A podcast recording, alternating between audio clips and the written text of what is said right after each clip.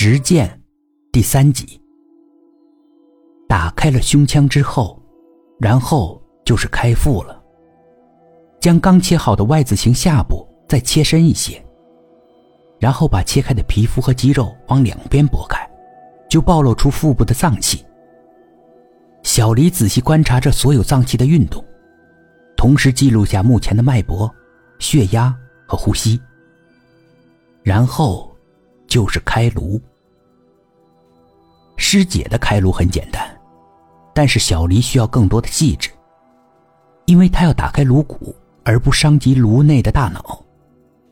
因此，他剪短了珊珊的头发，然后用手术刀切开切口，将头部皮肤撕开，露出颅骨。电动的开颅锯是最理想的开颅工具，快速。且不易伤到颅内的软组织。小黎用电动的开颅锯切开颅骨，拿开切下的头盖骨，大脑便暴露出来了。小黎仔细观察了一下珊珊的大脑，然后将取下的头盖骨盖上。小黎继续切开珊珊颈部的皮肤。由于颈部的血管和神经十分的复杂，所以这个过程进行的非常缓慢。不过，小黎解剖过无数只兔子和小白鼠，这些难不倒他。只是多花费一点时间而已。他找到珊珊的声带，切掉它，然后进行颈部的缝合，一切都非常完美。然后，小黎对大脑的每一个区域进行微弱的电刺激，并且把每一个区域受到电刺激之后的血压、脉搏和呼吸的改变。以及其他脏器和肢体运动改变，全部都一一记录下来。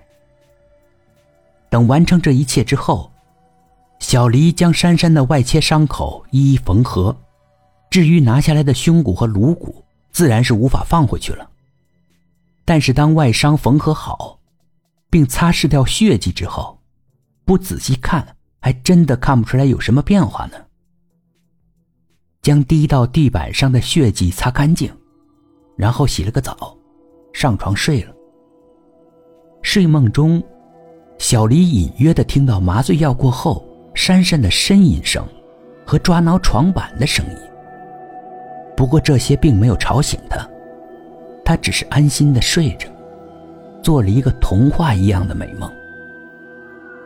当一个人失去了声带，就算是再大的痛苦，他都没有办法叫出声来呢。